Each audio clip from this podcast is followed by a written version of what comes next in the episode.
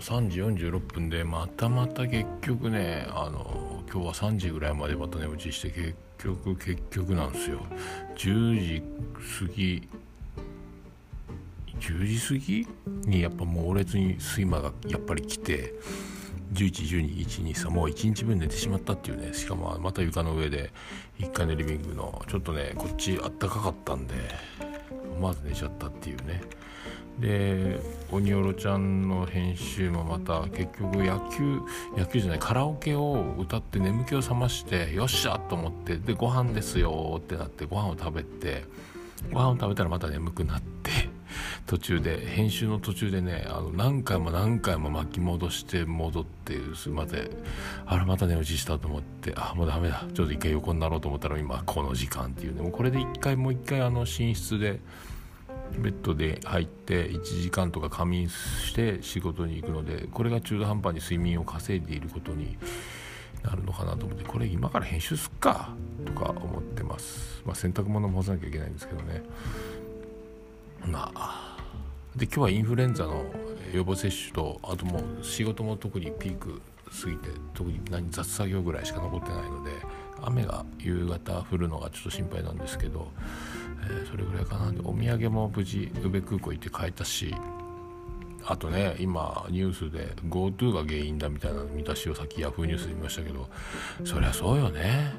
で万全な対策をよく見とかないといけないなとかちょっと思ってますけど万全な対策、えー、僕もよく分かってないので換気と手洗いと、えー、除菌マスク。これ以外のあと何すか顔とか触らないとか粘膜系ですよね。だから目をこすらないとかくらいですか。あとだからホテルに泊まる時に、えーと、エレベーターは嫌やなって思ってますけど非常階段を通る人がそれで増えているんだったらなおさらだしでエレベーターに咳き込むやつがいたらもう終わりやなとかね。からある程度の階だったら階段でねなるべくあと上りはエレベーター使ったとして降りる時は階段でもいいのかなとか思って確率を下げることはした方がいいのかなとかね。ホテル側エレベーターは何人までしか乗っちゃいかないいけないとか張り紙してるんならねいいですけどそこまではやらないでしょうから、えー、でそんな人が多くてみんな非常階段を通るなら意味ないけどねとか思ってまあこれだからどうするよっていうね。まあ今のところ福岡それでもない数字は数字なんですけどどっか旅行に行くなら福岡じゃないとこっていうとこなんでしょうね。福岡でやっぱ食べたい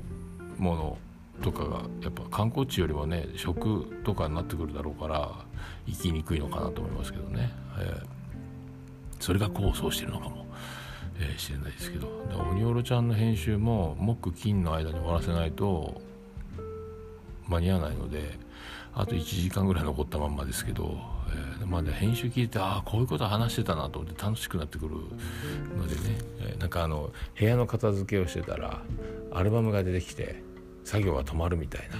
えー、そんな状態状態プラス寝落ちみたいな、えどうしたもんかと思いますけど。明日はねまあなんとか床屋に行けたらいいなとか思ってますけどね。それからで金曜日か。明日中に荷造りをすれば飛び出せるかなと思ってますけどね。まあそんなとこですか、えー、ちょっと編集してみようかなと思います。はい。ではおやすみなさい。